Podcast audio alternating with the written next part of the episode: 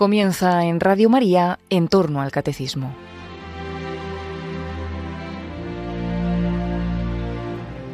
Como complemento a las explicaciones sobre el bautismo que el padre Luis Fernando de Prada está realizando en su programa sobre el catecismo de la Iglesia Católica, les ofrecemos la reposición de un programa de El hombre de hoy y Dios que el propio padre Luis Fernando dirigió hace unos años sobre este sacramento.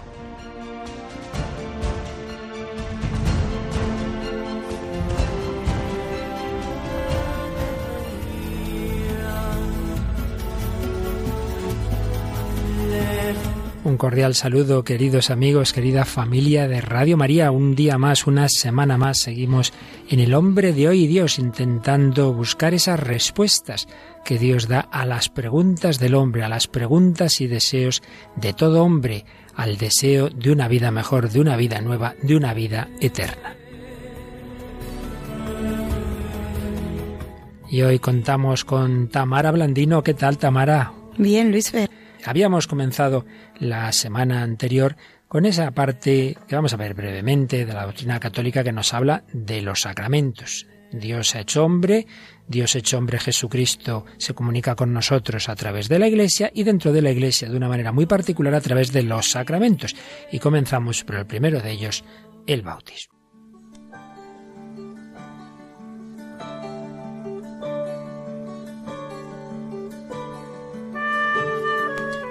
Y así como Dios se hizo hombre para ser sensible, para que pudiéramos conocer a Dios a través de la humanidad de Jesucristo, en ese rostro humano, en ese nombre humano, pues también Dios hecho hombre Cristo en la Iglesia llega a nosotros, decíamos el otro día, nos toca con unos dedos que son los sacramentos, y lo hace con elementos sensibles, así como cualquier símbolo es algo sensible que nos remite a algo que no vemos, pues también en los sacramentos hay aspectos materiales, aspectos sensibles que podemos ver, oír, tocar, pero a través de los cuales es Dios mismo quien actúa en nuestra alma. Pues bien, en el sacramento del bautismo el principal signo sensible, como todos sabemos, es el agua.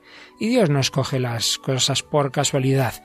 El agua tiene un significado podríamos decir universal. En todas las culturas se ha visto en el elemento del agua unos aspectos más o menos en todas ellas semejantes. El agua es algo vital, es también purificadora y regeneradora. Vital por ser fuente de la que se alimenta todo organismo viviente, casi todo el cuerpo y también el cerebro es agua, casi todo el planeta Tierra es agua. Purificadora porque limpia, alejando toda impureza. Regeneradora porque constantemente retorna todas las cosas a su estado original, moldeando y dinamizando la evolución de todos los organismos. Podemos decir que el agua fecundante cubre con sus símbolos el alma que se mueve en el mar de la existencia, inquietamente impulsada por los sentimientos que son como los ríos del alimento de la vida. Si vamos mirando un poquito en las diversas culturas, veremos que en todas las cosmogonías del mundo, en todas las explicaciones míticas que se dieron de cómo se había originado el mundo, aparece el agua como elemento primordial, relación pues con el origen. En el mundo oriental, el agua es siempre fuente de vida, fecundante, fértil, sabia, es esencial en todo rito purificador, pues ella misma es pureza y virtud, quien la bebe alcanza la sabiduría. Pero si ya pasamos de la búsqueda cultural del hombre, pasamos a la revelación que es el propio Dios quien nos habla y quien nos busca, si entramos en el mundo judío para el Antiguo Testamento el agua es fundamental, ya ves, fuente de vida, rocío matutino, lluvia fecundante. Y para el cristianismo Jesucristo es agua viva, agua viva cuya bebida sacia toda sed para siempre. Pero hay que decir que el agua en la escritura es también ambivalente junto a ese sentido positivo, también puede tener un sentido negativo, un sentido de destrucción.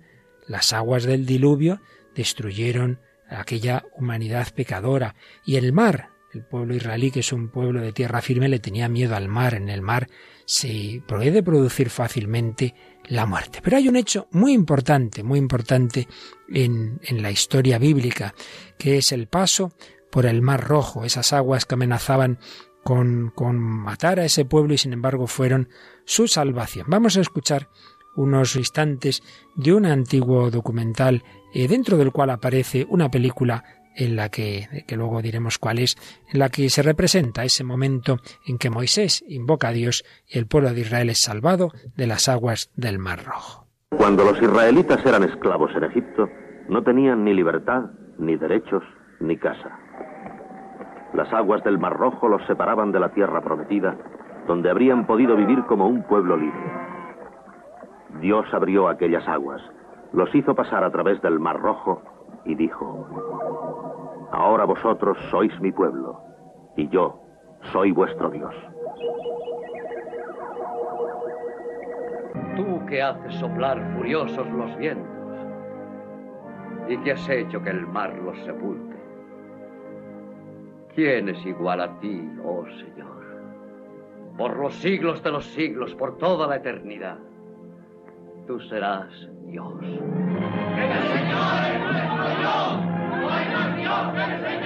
Era una escena de una famosa película. Tamara, ¿no nos recuerdas qué película? Pues sí, como bien dices, famosa película. Se trata de Los Diez Mandamientos, una película épica bíblica estadounidense de 1956, dirigida y producida por Cecil B. DeMille. De escribe. ¿Y quién hacía de Moisés? Pues no lo sé. Pues sí, hija mía, Salton Heston. Ah, vale. Pues tú me dices eso y yo te digo. más jovencita, pues no la viste en su momento. es eso. Pero yo te cuento que la escena de Moisés abriéndose paso por el Mar Rojo es ya clásica en la historia del cine. Y que además esta película no solo ganó un Oscar, sino que ha estado nominada seis veces por los mejores efectos especiales, eh, mejor dirección artística, fotografía, montaje. Vamos, Allí en la época, una maravilla. Y podríamos decir también nominada por su duración. Una película que hay que ver con calma, ¿verdad? Porque te va contando pues todo lo esencial de esa historia de Israel, ¿verdad? Sobre todo en el Éxodo. Y es curioso que hoy día, claro, ya hay efectos especiales, pues ordenador y tal, pero para ese momento, como bien dices, pues fue todo, todo un logro, ¿no? Pues al, cómo se ponía la columna de fuego, el mar rojo que se abría, la verdad es que muy interesante. Pero en fin, más allá del detalle, digamos, técnico, lo que nos importa es esa historia real, en la que Dios salvó al pueblo de Israel en lo que parecía que iba a ser su muerte, la muerte del Mar Rojo, y sin embargo fue su salvación, y atravesó el Mar Rojo, llegó a la tierra prometida. Bueno, todavía les iba a quedar mucho camino por el desierto, pero fue un momento fundamental. Pues bien, la Iglesia, como todo lo del Antiguo Testamento, le sirve porque ha visto en ello una prefiguración ese meterse en las aguas y ser salvados de ella, pues nos va a escribir San Pablo en la carta a los romanos. ¿Ignoráis que cuando fuimos bautizados en Cristo Jesús, fuimos bautizados en su muerte? Fuimos pues con él sepultados por el bautismo en la muerte, a fin de que al igual que Cristo fue resucitado de entre los muertos por medio de la gloria del Padre, así también nosotros vivamos una vida nueva. Israel parecía que iba a morir en esas aguas y sin embargo encontró la vida. Pues bien, el bautismo cristiano es sumergirnos en la muerte como Cristo murió, como Cristo estuvo en el sepulcro, pero luego sumergirnos en su resurrección. De hecho, eh, bautizar, baptisein en griego, significa sumergir. Yo te bautizo, yo te sumerjo, yo te empapo, yo te, te lleno aquí del agua de la vida. Y los primeros siglos se hacía el bautismo por inmersión. Llegaba el, la persona que se iba a bautizar, se quitaba todas sus vestiduras, se metía en la piscina tres veces, tres veces se metía y salía. La primera vez yo te bautizo en el nombre del Padre, tomaba aire, salía, y del Hijo, volvía a salir, y del Espíritu Santo. Y cuando ya salía se le ponía una vestidura blanca. Eran todos símbolos muy bonitos. Dejar las vestiduras antiguas era dejas tu antigua vida de pagano, tu antigua vida de pecado.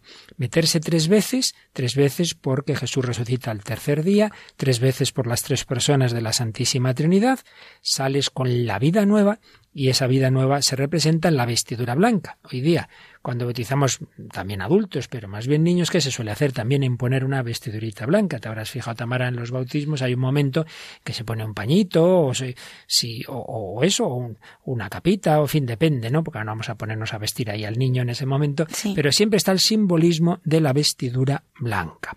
Sin embargo, el principal símbolo, como recordábamos al principio, es el agua.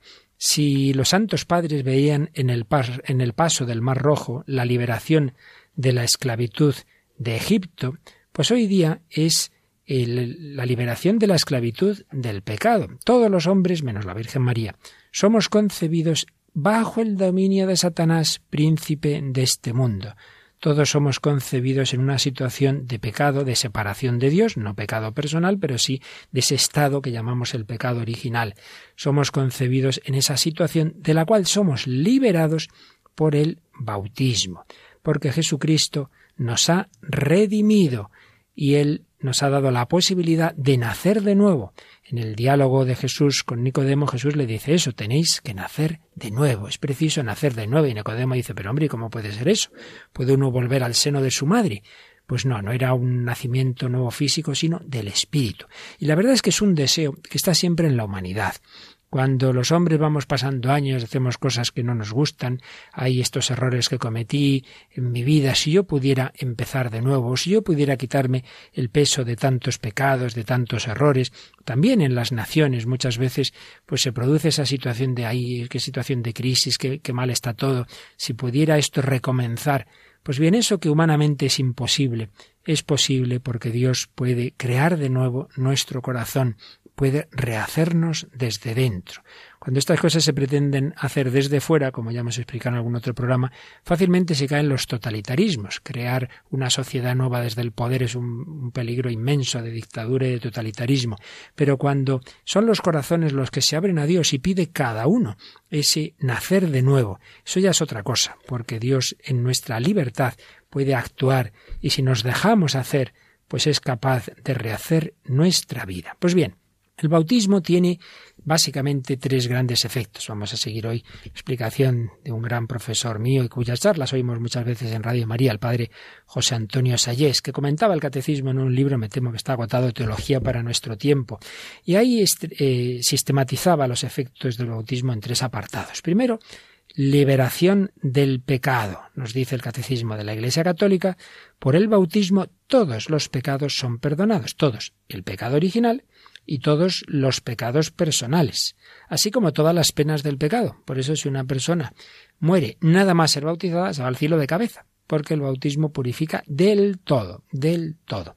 En los que han sido regenerados no permanece nada que les impida entrar en el reino de Dios. La Iglesia, nos explica el Padre Sayés, ha mantenido siempre que el bautismo implica la liberación del pecado y de su instigador el diablo. Por eso, y esto ya se nota menos, Tamar a veces uno no está atento, no se da cuenta. En el rito del bautismo hay también un momento de exorcismo. El exorcismo no son solo... ¿Ah, sí? Sí, sí, hija mía. Hay un momentito, sí, sí. Eh, hay una oración en la que si, cuando se unge el pecho del, del catecúmeno, del niño o si es adulto, ¿no? Pues con el óleo del catecúmeno hay una oración en la que se pide la fortaleza frente a Satanás. Entonces, hay una oración de exorcismo. Lo que pasa es que el antiguo, antiguo ritual era como más claro en esas oraciones de exorcismo, ahora que queda como un poquito más, que tiene uno que estar atento, ¿no? Porque es más breve. Pero sí, sí, el primer Eso, y también que me parece que la gente tiene otra idea de exorcismo, ¿no? Sí, es posible. Más, peliculera. Claro, porque, porque hay un exorcismo, digamos, común, básico, que es una oración a Dios para pedir la liberación del demonio, digamos, de sus habituales eh, ataques, que son las tentaciones. Y en cambio, es verdad que solemos reservar la palabra exorcismo para el exorcismo de aquel que tiene no un ataque normal, sino una posesión. Y hay que hacer ya, hay que emplear todas las armas para un exorcismo mayor, que ese no puede hacerlo cualquier sacerdote, el del bautismo sí, pero en cambio el exorcismo mayor a una persona poseída solo los sacerdotes nombrados por el obispo, porque es un tema muy delicado, hay que estar muy bien formado, muy bien preparado, nombrados por el obispo, o el propio obispo, evidentemente, que puede hacer el exorcismo. Qué bien que me cuentes esto. Pero hay que saberlo que sí, que en el bautismo hay una oración contra el demonio, para que ese niño o adulto que es bautizado tenga ya desde el primer momento como una gracia especial de Dios para no caer en, en, las, en los dominios de Satanás. ¿De acuerdo? Así que un primer efecto del bautismo, el ser liberados del pecado. Y además fíjate una cosa, que en el bautismo, mm, el adulto o los padres y padrinos en su nombre, y luego todos nosotros en la vigilia pascual, renovamos en, la vigilia o hacemos por primera vez en el bautismo la renuncia a Satanás. ¿Renuncias a Satanás? Sí, renuncio. A todas sus obras, sí, renuncio. A todas sus seducciones, sí, renuncio.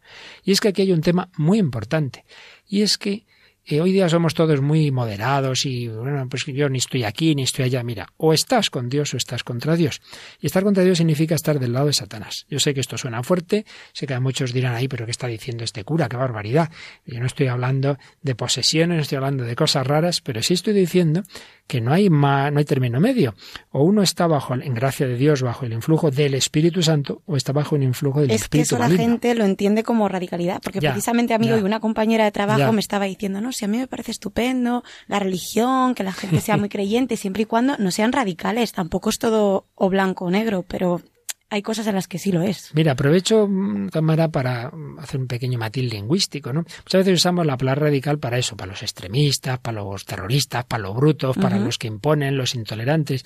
Hay que distinguir extremista de radical. Extremista es el que está en los extremos. Entonces, en efecto, los extremos pues pueden ser peligrosos. Radical es el que va a la raíz de las cosas. Con lo cual, ser radical es algo bueno. Es bueno. Es captar las cosas desde su raíz. Entonces, si yo soy cristiano, quiero serlo desde la raíz, desde Cristo, y por tanto quiero que toda mi persona sea cristiana no un poquito sí y un poquito no. Pero ¿sabes lo que pasa? Que se empieza a usar mal una palabra y al final le cambiamos el significado. Los radicales han apedreado, oiga, en los radicales no, los violentos, los terroristas, los intolerantes, pero radical en el fondo, repito, es el que va a la raíz, lo cual es bueno. Pues a ver, compañeros periodistas, un llamamiento desde aquí. Ya sabemos cómo hay que usar esa palabra, ¿eh? Es que, es que a tomar nota.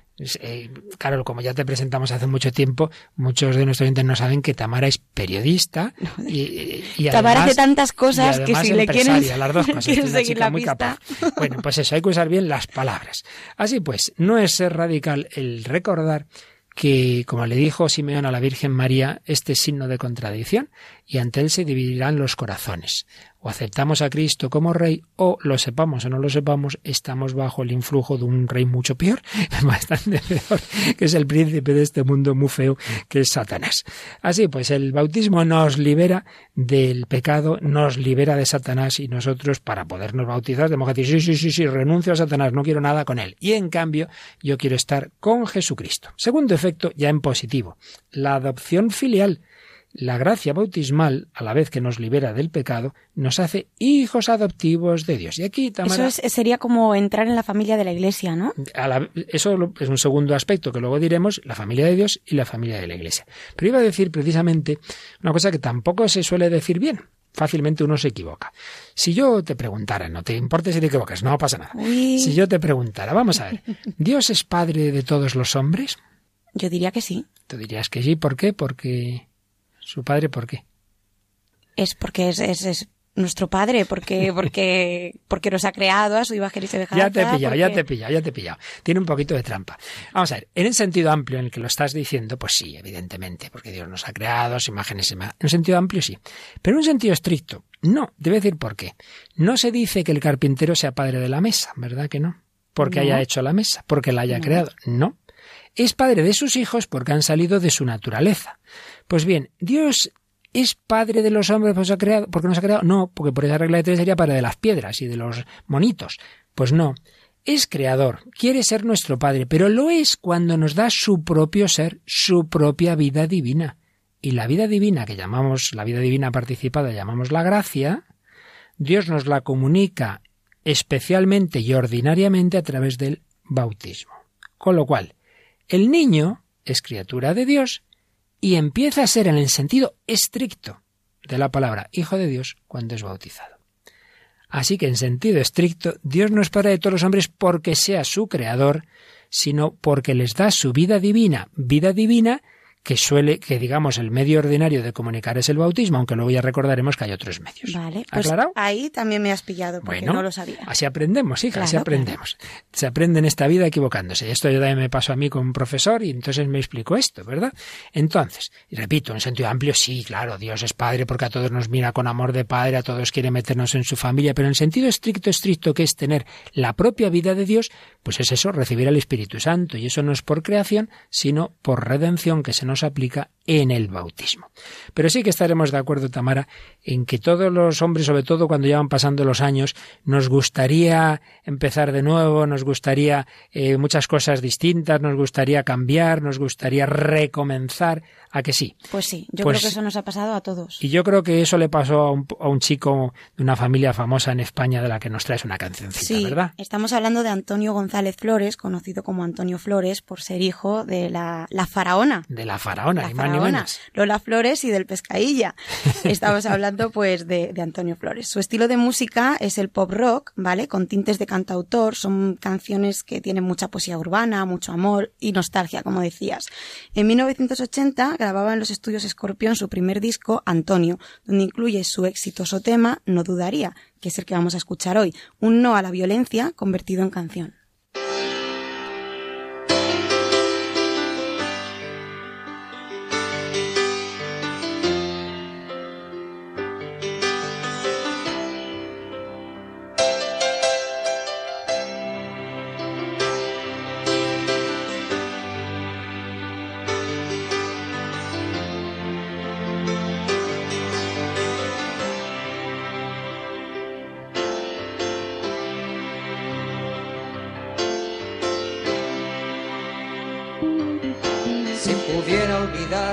Aquello que fui, si pudiera borrar todo lo que yo vi, no dudaría, no dudaría en volver a reír. Si pudiera explicar las vidas que quité, si pudiera quemar las armas que usé, no dudaría, no dudaría en volver a reír. Prometo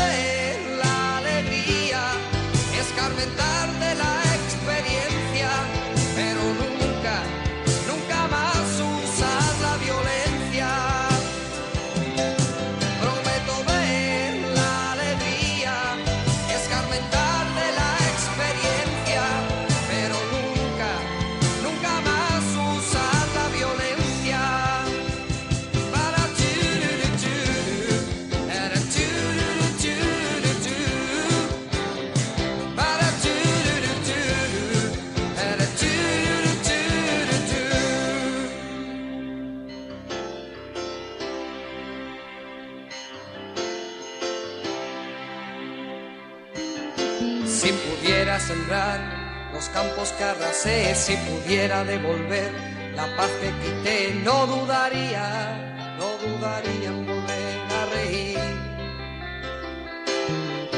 Si pudiera olvidar aquel llanto que oí, si pudiera lograr apartarlo de mí, no dudaría, no dudaría en volver a reír.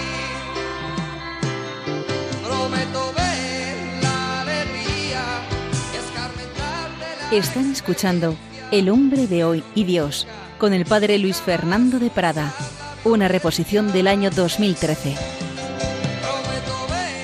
Pues eso, quisiéramos muchas veces escarmentar, escarmentar de la experiencia, si pudiera sembrar los campos que arrasé, si pudiera devolver la paz que quité. Bueno, pues esto deseaba Agustín de Hipona cuando su vida no le gustaba, cuando buscaba una vida nueva, cuando su madre Mónica lloraba lloraba por la perdición de su hijo y al final Agustín renació, Agustín recibió el bautismo, recibió la vida nueva del Espíritu Santo. Es posible, es posible nacer de nuevo, es posible recomenzar. Y es lo que nos da Jesucristo con su Espíritu Santo, que como decíamos, comunica de una manera ordinaria a través del bautismo. En el bautismo se nos da la vida de Dios, no vivir como animales, no vivir ni siquiera como personas humanas sensatas, que no es poco, sino mucho más, vivir como hijos de Dios, vivir al modo divino, ver las cosas como Dios las ve con la fe, la fe es ver las cosas al modo de Dios, con la esperanza, con la caridad. Es la vida filial, el hombre movido por el Espíritu Santo. Así pues, efectos del bautismo, uno negativo nos libera del pecado, nos libera del dominio de Satanás, efecto positivo, nos hace hijos de Dios, nos da la naturaleza divina participada y también lo que antes nos mencionaba Tamara, nos incorpora a la Iglesia, porque Dios no ha querido una religión puramente individualista, de una relación personal, personal sí, pero no individualista, de que cada uno a su aire, sino como miembros de una familia, la familia de la Iglesia, todos nosotros marcados con un sello indeleble, que llamamos el carácter, que es la pertenencia a Cristo. El bautizado, aunque luego se aparte de Dios, aunque viva en pecado, tiene ese sello para siempre ha sido marcado con el fuego del Espíritu Santo. Por ello, el bautizado recibe realmente unos dones muy grandes y es una pena que todo eso se pierda. Pero el ser bautizado implica el querer, el querer ser de Cristo. Cuando uno se bautiza de adulto, pues entonces tiene que profesar la fe, tiene que decir sí, sí, sí, yo quiero, yo quiero seguir a Cristo, yo quiero ser de Él, yo no quiero ser de Satanás, yo quiero vivir al modo de Dios. Luego, pues iremos caminando hacia un ideal que nunca cumplimos del todo, pero al menos ese es mi deseo. Pero por desgracia, muchas veces no hacemos así. Decimos, pues no, yo quiero ser de, eh, de, mí mismo en el sentido de que rechazo fiarme de otro y me tomo a mí mismo por mi última instancia, que al final lo que suele ocurrir además es que no es uno mismo, sino las influencias, los demás, lo que está de moda, etcétera. Hubo una JMJ maravillosa en Polonia, en Polonia, en Czestochowa, ni más ni menos, con Juan Pablo II en 1991. Poco después, dos años después de haber caído el muro de Berlín, era la primera JMJ en que podían acudir libremente jóvenes de Europa del Este. Juan Pablo II estaba radiante de poder reunir allí en su Polonia natal, en ese sitio tan querido para él, Czestochowa, pues un millón y medio más o menos de jóvenes del mundo entero y como digo, muchos, pues eso, de Polonia y de otros países que antes apenas podían salir tras ese telón de acero. Y ahí Juan Pablo II pues nos hablaba de esa gran lucha que hay en el mundo de hoy. Decía en la vigilia del 14 de agosto del 91, el mundo que os rodea, la civilización moderna, ha influido mucho para quitar ese yo soy divino de la conciencia del hombre. Tiende a vivir como si Dios no existiera. Pero, si Dios no existe, tú, hombre, ¿podrás existir de verdad? y les decía a los jóvenes, habéis venido aquí para recuperar y confirmar profundamente esta identidad humana. Yo soy delante del yo soy de Dios. Mirad la cruz en la que el yo soy significa amor. Mirad la cruz y no os olvidéis. Y al día siguiente, en la Santa Misa del día de la Asunción, 15 de agosto, insistía, habéis venido a Yasnagora con la convicción de que recibisteis un espíritu de hijos adoptivos. Gracias a este espíritu sois herederos de Dios y al mismo tiempo coherederos de Cristo. Podéis exclamar junto con él, Abba, Padre. En efecto, el Espíritu mismo da testimonio de que somos hijos de Dios. El bautismo nos hace hijos de Dios, nos da ese espíritu filial, pero tenemos esa lucha en nuestro mundo. Y entonces el Papa, Juan Pablo II, recordaba cómo en el Apocalipsis está ese símbolo de la mujer vestida de sol, pero frente a ella aparece el símbolo del dragón. Hay un drama, y nos decía el Papa polaco, eh, cómo eh, hay también en toda la historia del hombre la lucha, porque desde el primer momento Vino por un hombre, nos dice San Pablo a los Corintios, habiendo venido por un hombre la muerte en Adán, mueren todos. Y explicaba Juan Pablo II, es una muerte que afecta al espíritu, privándolo de la vida que proviene de Dios mismo. El pecado es la causa de esta muerte, pues es rebelión contra Dios. Rebelión contra Dios. El drama se remonta a los orígenes, cuando el hombre, tentado por el maligno, quiso alcanzar su propia realización de forma autónoma. Seréis como dioses es decir, capaces de decidir, de decidir por vosotros mismos acerca de lo que es bueno y es malo, independientemente de la fuente de la verdad y del bien, que es Dios mismo. Estamos en esa lucha, estamos en esa lucha. El bautismo es decir, yo quiero ser de Dios, pero tenemos siempre la tentación de no querer ser suyos, de querer esa realización autónoma al margen de Dios, como si Dios buscara fastidiarnos la vida, cuando lo que quiere es nuestra propia plenitud. Pero Jesucristo nos ha redimido, nos ha dado su Espíritu Santo. Vamos a escuchar de nuevo de ese documental que antes oíamos un trocito, otro fragmento en el que se nos habla de esa escena en la que del costado abierto de Jesucristo brota sangre y agua, y ahí veía San Juan cómo se cumplían las profecías del Antiguo Testamento, y eso se cumple en nuestro bautismo. Nuestro bautismo nos une a Dios en ese Espíritu Santo. Como lo vieron ya muerto, no le rompieron las piernas, sino que uno de los soldados le traspasó el costado con una lanza, y al punto salió sangre y agua. Queda el corazón abierto, patente, como fuente de aguas vivas. Al contemplarle con los ojos de María y de Juan, resuena en el oído el eco vibrante de las profecías. Moisés golpeó la roca, brotó el agua abundante y la comunidad bebió. He aquí que por debajo del umbral del templo brotaba agua y las aguas crecían hasta hacerse un río que no se podía vadear.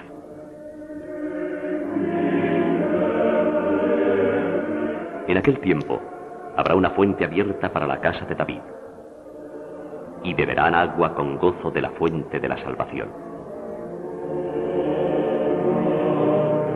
Y resuenan las palabras mismas de Jesús.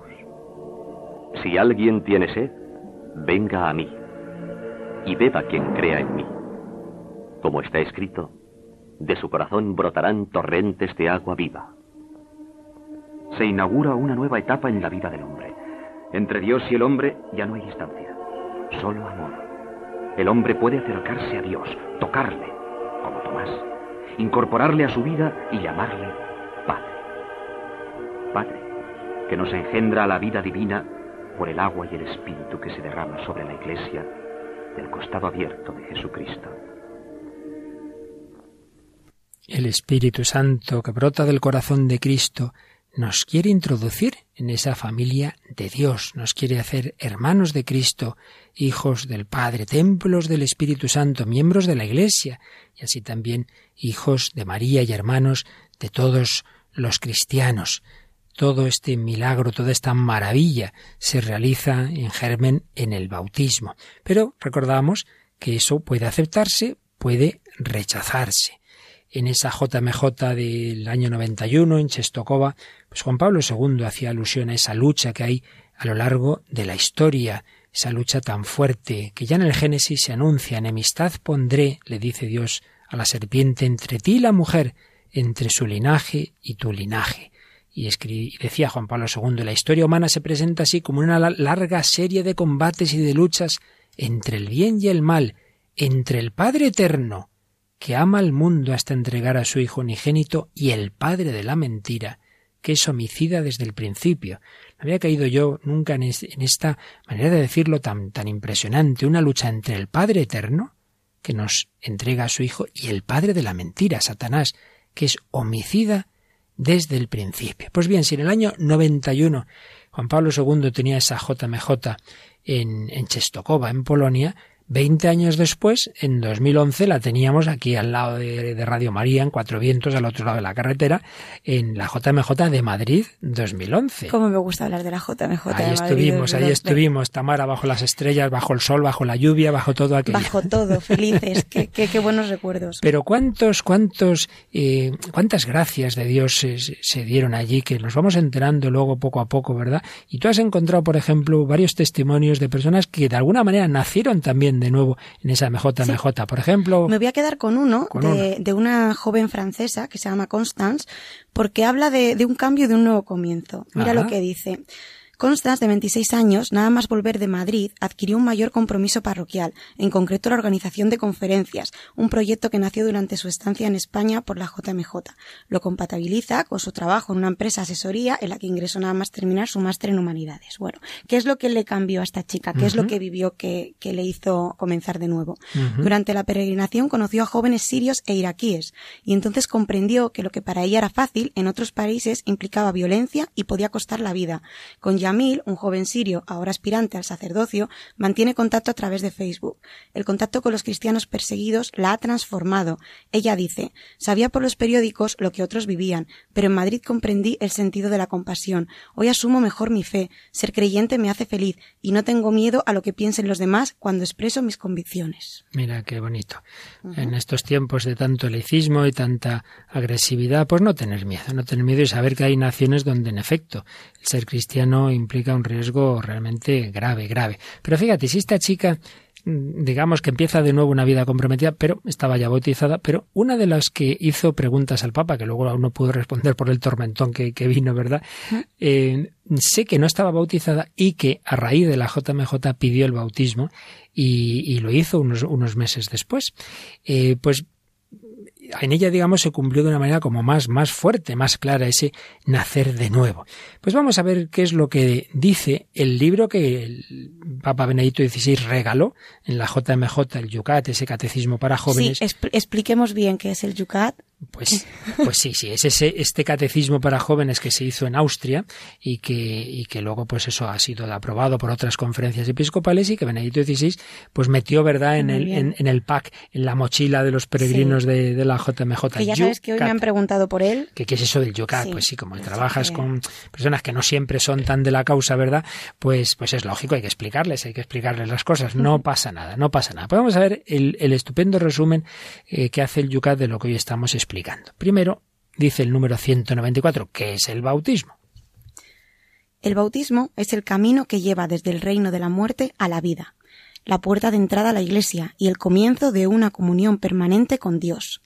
El bautismo es el sacramento fundamental y la condición previa de todos los demás sacramentos. Nos une a Jesucristo, nos introduce en su muerte salvífica en la cruz y por ello nos libera del poder del pecado original y de todos los pecados personales.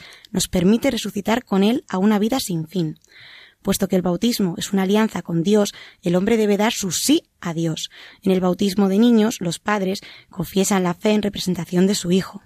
Pues la verdad es que, como, tantas veces ocurre con este librito, en pocas líneas se ha resumido maravillosamente lo que antes intentábamos un poquito explicar. Pero vamos a dar un siguiente paso. Esto es lo que, lo que es. Pero ¿cómo, cómo se administra este sacramento? La forma clásica de administrar el bautismo es sumergir al bautizado tres veces en el agua. No obstante, en la mayoría de los casos se derrama tres veces agua sobre la cabeza, al tiempo que quien administra el sacramento dice Yo te bautizo en el nombre del Padre, del Hijo y del Espíritu Santo. El agua simboliza purificación y nueva vida, lo que ya se expresaba en el bautismo de conversión de Juan el Bautista. El bautismo que se administra con agua en nombre del Padre y del Hijo y del Espíritu Santo es más que un signo de conversión y penitencia, es nueva vida en Cristo. Por eso se añaden también los signos de la unción, la vestidura blanca y la vela del bautismo. Son todos signos, pero de realidades que realmente ocurren, que realmente se, se producen en esa celebración. Por eso, el número 200 nos explica esos efectos que no vemos, pero que realmente ocurren en el alma de aquel que es bautizado. En el bautismo nos convertimos en miembros del cuerpo de Cristo, en hermanos y hermanas de nuestro Salvador e hijos de Dios. Somos liberados del pecado, arrancados de la muerte y destinados desde ese instante a una vida en la alegría de los redimidos. Ser bautizado quiere decir que la historia de mi vida personal se sumerge en la corriente del amor de Dios. Dice el Papa Benedicto XVI, nuestra vida pertenece a Cristo y ya no nos pertenece a nosotros. Acompañados por Él, asumidos por Él en su amor, estamos libres de todo temor. Él nos abraza y nos lleva allí donde vayamos, Él, que es la vida misma. La verdad es que una preciosidad de explicación. ¿eh? Pero tú sabes, Tamara, que hay una cosa que ocurre en el bautismo que es la imposición del nombre y que si uno se bautiza de mayor puede decir, ah, pues yo me cambio el nombre o me añado tal nombre. Ah, eso no lo sabía. Sí, hija mía. También en la confirmación. Porque, por ejemplo, uno fue bautizado por padres no muy cristianos y tal, y luego se convierte y dice, ah, pues yo me quiero poner nombre de la Virgen o el nombre de Jesús o de San José, y se lo pone. Claro que sí. Pues vamos a ver lo que nos dice el Yucat en número 201 sobre esto del nombre. ¿Qué significa? ¿Qué supone recibir un nombre en el bautismo? A ver, mediante el nombre que recibimos en el bautismo, nos dice Dios, te he llamado por tu nombre, tú eres mío. En el bautismo, el nombre no se disuelve en una divinidad anónima, sino que es confirmado precisamente en su individualidad. Estar bautizado con un nombre determinado quiere decir que Dios me conoce, me dice sí, y me acepta para siempre en mi unidad inconfundible. Bonito, ¿eh? Precioso. Dios nos llama a cada uno por nuestro nombre. Saulo, Saulo, Simón, Mateo.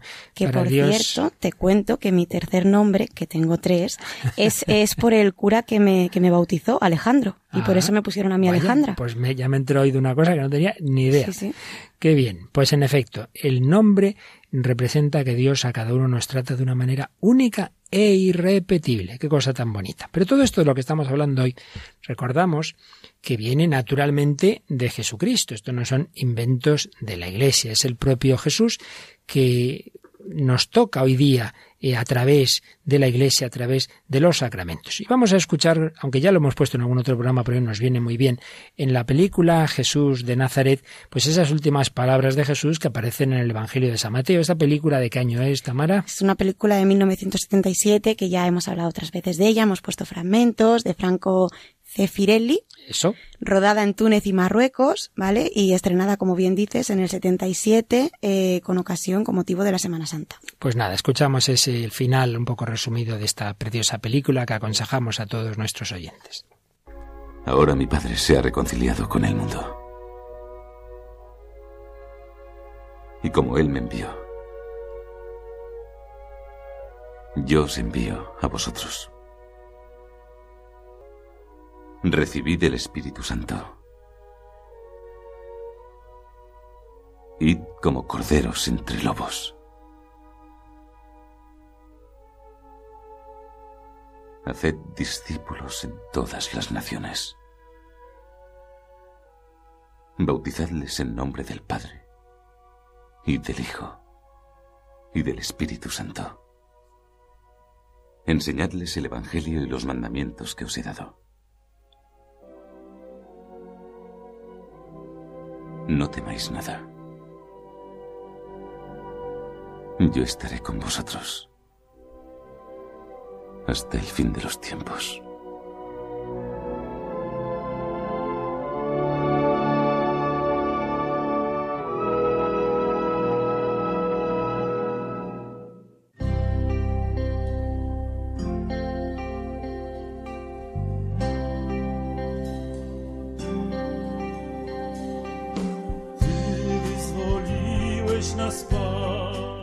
Estaré con vosotros todos los días hasta el fin de los tiempos. Así decía Jesús a los apóstoles, a los que enviaba a anunciar el Evangelio, a predicar por el mundo entero y a bautizar en el nombre del Padre y del Hijo y del Espíritu Santo.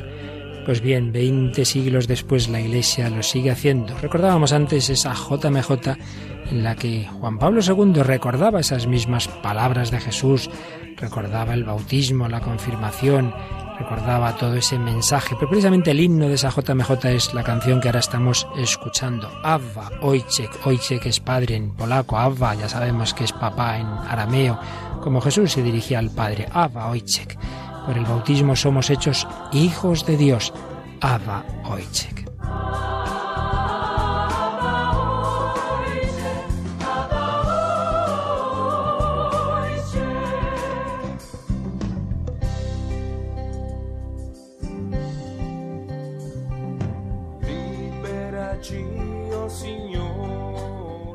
Pero Tamara, nos quedan algunas preguntas un poquito, digamos, más controvertidas sobre esto del bautismo, porque unos dicen, bueno, vale, si uno se convierte, que se bautice, pero bautizar a los niños. Vamos a ver qué nos dice el Yucate en el número 197 sobre el bautismo de los niños. La Iglesia mantiene desde tiempos inmemoriales el bautismo de los niños para ello hay una única razón. Antes de que nosotros optemos por Dios, Dios ya ha optado por nosotros. El bautismo es, por tanto, una gracia, un regalo inmerecido de Dios que nos acepta incondicionalmente. Los padres creyentes que quieren lo mejor para su hijo quieren también el bautismo, en el cual el niño es arrancado del influjo del pecado original y del poder de la muerte. Es decir, eh, los padres siempre dan a los hijos lo que creen que es bueno. Para empezar, no le han preguntado si quiere vivir, le han dado la vida. No le han preguntado por el nombre, se lo han puesto. No le van a preguntar si quiere aprender a hablar, va a aprender a hablar. Le van a llevar a la escuela, le van a dar de comer. Que luego el niño se quiere suicidar, Dios no lo quiera, pues, pues ya tendrá tiempo. Que quiere tirar los libros por la ventana, ya tendrá tiempo pero los padres dan lo que creen que es bueno. Entonces es natural, es lógico que si también le quieren dar la vida de Dios, se la den, que a tiempo estará si por desgracia se ocurre, de renegar de esa fe. Por tanto, no tiene que extrañarnos. Y además es muy importante esto que aquí acabas de leer, ¿no? Que el bautismo al niño indica que ante todo es un regalo de Dios, que nunca nos lo merecemos. Dios nos da. Y además hay que, no hay que olvidar ese trato de Jesús con los niños, ¿verdad? Dejad que los niños se acerquen a mí. Por tanto, no tiene realmente sentido el negar ese bautismo de niños. Aparte de que aparecen en los Hechos de los Apóstoles varios eh, acontecimientos en los que, por ejemplo, un centurión que estaba custodiando la cárcel donde estaban los apóstoles presos, luego se convirtió y dice se bautizó él con toda su familia. Aparecen varios casos de ese tipo en, en los Hechos de los Apóstoles. Pues hombre, toda su familia, por varios datos, nos hace pensar que había niños, no los excluirían. Se bautizó él con toda su familia. Es por tanto algo normal. Lo sigue explicando ese mismo número del Yucat. Me, gusta aquí donde dice, lo mismo que no se puede privar al niño del amor para que después pueda él mismo decidirse por el amor, sería una injusticia si los padres creyentes privaran a su hijo de la gracia de Dios recibida en el bautismo. Qué bonita explicación. Es un ejemplo muy bonito, sí. Pero me has dicho antes que habíais visto un número que te ha llamado la atención. Sí, mira, es que yo mm, cuando era un bebé me puse muy malita y me ingresaron en el hospital y entonces bueno mis padres tuvieron miedo, no quisieron esperar a que me bautizaran con toda mi familia, entonces Alejandro, que es el cura del que te hablo, el, cura de nuestra familia, que le tengo mucho cariño, vino al hospital y me bautizó allí. Entonces lo que yo no sabía es que en un caso así, ¿no? Donde hay una necesidad o hay un caso de peligro, cualquiera puede bautizar. Pues sí, pues sí, fíjate que a esa, esa cuestión responde en efecto el, el, el, Yucat en el número 198 dice que lo normal es que sea el obispo, un presbítero, un diácono, pero en caso de necesidad, fíjate lo que dice, cualquier cristiano e incluso cualquier persona puede bautizar. Es decir, tú imagínate que, pues eso, estás en, un país eh, no cristiano. ¿Sí? Entonces, un niño tiene un accidente, se está muriendo. Entonces va el guía con esos cristianos que sabe que como cristianos que son, eh, querría ser bautizado. Dice, yo sé que los cristianos bautizan de esta manera. Cojo agua, pues yo te bautizo en el nombre del Padre y del Hijo y del Espíritu Santo. Él quiere hacer lo que hace la Iglesia. Pues incluso aunque no fuera cristiano, el bautismo sería válido porque es un sacramento tan importante que, no, hace, no, hace falta nada especial, sino eso, hacer hacerlo con la intención que tiene la Iglesia, con agua y haciendo alusión a la Santísima Trinidad. Hoy he aprendido muchísimas cosas, pero esto es lo que más me ha impactado, que cualquier persona puede bautizar. Así es, así es. Bueno, y nos queda otro punto también un poquito complicado, y es que si Jesús nos dice que es necesario eh, el bautismo para salvarse, claro, viene también la cuestión, bueno, tanta gente que no conoce la iglesia, tal, todos esos no se van a salvar. Pues, ¿qué nos responde el 199? Para todos los que han recibido el Evangelio y han conocido que Cristo es el camino y la verdad y la vida, el bautismo es el único acceso a Dios y a la salvación. Al mismo tiempo es cierto, sin embargo, que Cristo murió por todos los hombres. Por eso pueden salvarse también quienes no tuvieron oportunidad de conocer verdaderamente a Cristo ni la fe, pero con la ayuda de la gracia buscan a Dios con un corazón sincero y llevan una vida según su conciencia, el llamado bautismo de deseo. Es decir, el Señor, como decíamos antes, tiene un camino ordinario de salvación. Camino ordinario de salvación es que él ha ido formando un pueblo, primero en el Antiguo Testamento, luego en la Iglesia, y en ese pueblo se ingresa a través de los sacramentos, el primero de ellos el bautismo, por ahí es donde nos unimos al Señor, donde recibimos. Eso es lo ordinario. Por tanto, como bien dice, quien pudiendo recibir los sacramentos, quien conociendo esto dijera, no, no, no quiero líos, pues hombre, se está autoexcluyendo de la salvación. Pero en cambio aquellas personas que no les ha llegado ese anuncio, no les ha llegado suficientemente, que no saben nada de esto, sin culpa, eh, ¿Quedan sin bautizar? No, existe lo que llamamos desde siempre el bautismo de deseo. Es decir, esa persona si supiera que Dios quiere eh, que se bautice, lo haría. Digamos, tiene un deseo implícito. Entonces, la gracia de Dios y el deseo de esa persona, pues viene a ser como una especie de suplencia de ese bautismo que pudiendo, evidentemente, hay que darlo, pudiendo hay que darlo. Lo sigue explicando siguiente párrafo del 199 del Yucat. Dios ha vinculado la salvación a los sacramentos. Por ello, la Iglesia debe ofrecerlos incansablemente a los hombres. Abandonar la misión sería traicionar el encargo de Dios. Pero Dios mismo no está sujeto a los sacramentos. Allí donde la Iglesia, sea por su culpa o sea por otras razones, no llega o no tiene éxito, Dios mismo abre a los hombres otros caminos para la salvación en Cristo. Por tanto, nuestra obligación es anunciar el Evangelio, ofrecer los sacramentos y la obligación del que recibe ese anuncio, pues, pues aceptarlo. Pero aquel que no lo ha recibido, aquel que sin culpa no tenga esos sacramentos, que esté tranquilo, que el Espíritu Santo ya actuará por otros medios. Pero eso el Señor sabrá. Nuestra obligación, evidentemente, es ofrecer todos esos medios que de por sí pues lo ponen más fácil ese unirnos a Dios y en definitiva la salvación eterna. Debemos acudir a esas aguas, esos manantiales de agua viva que brotan del corazón de Cristo. Y dado que seguramente pues los que estamos escuchando, estéis escuchando este programa, pues la inmensa mayoría estáis bautizados, vamos en este ya final del programa a dar gracias a Dios, a alabarle, a agradecer que hemos sido hechos hijos suyos, que ha llegado a nosotros el agua del Espíritu Santo.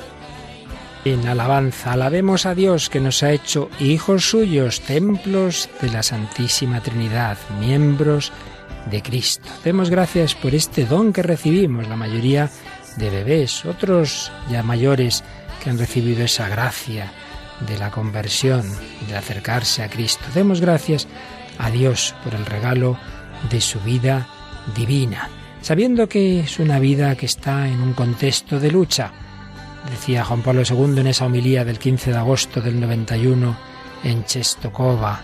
En nuestro tiempo ha sido y sigue siendo un campo de batalla. Generaciones enteras han sido envueltas en semejante lucha de la que todos somos protagonistas. Todo hombre en la realidad de la creación a imagen y semejanza de Dios que sufre al mismo tiempo la tentación de transformar esa imagen y semejanza en un reto dirigido a su Creador y Redentor, la tentación de rechazarlo, la tentación de vivir su propia vida aquí en la tierra como si Dios no existiera, como si no existiera su amor al hombre, amor que movió al Padre a entregar a su Hijo unigénito para que el hombre tuviera la vida eterna en Dios. En esa lucha se emplean muchos medios para privar a los hombres de su herencia, la adopción como hijos. Y les decía a los jóvenes, vosotros habéis venido aquí en peregrinación para confirmar esta adopción como hijos, con el propósito de optar nuevamente por ella. Sed felices, sed felices junto con María, que creyó en el cumplimiento de las palabras que le dijo el Señor.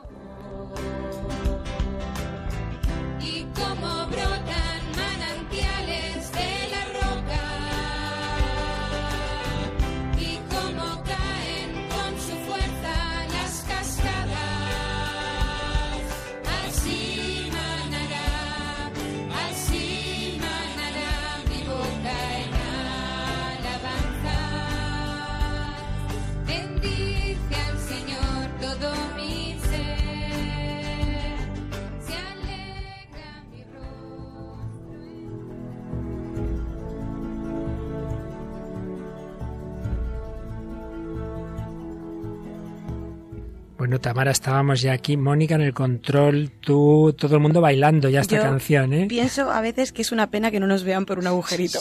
no saben lo bien que nos lo pasamos aquí, ¿verdad? Porque la radio, la verdad es que con estas cosas tan bonitas disfrutamos, también alabamos a Dios. Hoy le hemos alabado por habernos dado el don de la filiación divina, ya sabes, somos hijos de Dios no por creación, sino por la gracia que se nos comunica en el bautismo. Ya no se me A ti te hicieron hija de Dios en el hospital, el padre Alejandro. bueno, pues aquí hemos estado con todos vosotros, queridos amigos, Tamara Blandino, Mónica Martínez Ramos en el control, bailando un poquito, y un servidor padre Luis Fernando de Prada, contribuyendo a que Radio María anuncie la vida de hijos de Dios que Jesucristo trajo a la tierra. Que los bendiga y hasta el próximo día, si Dios quiere.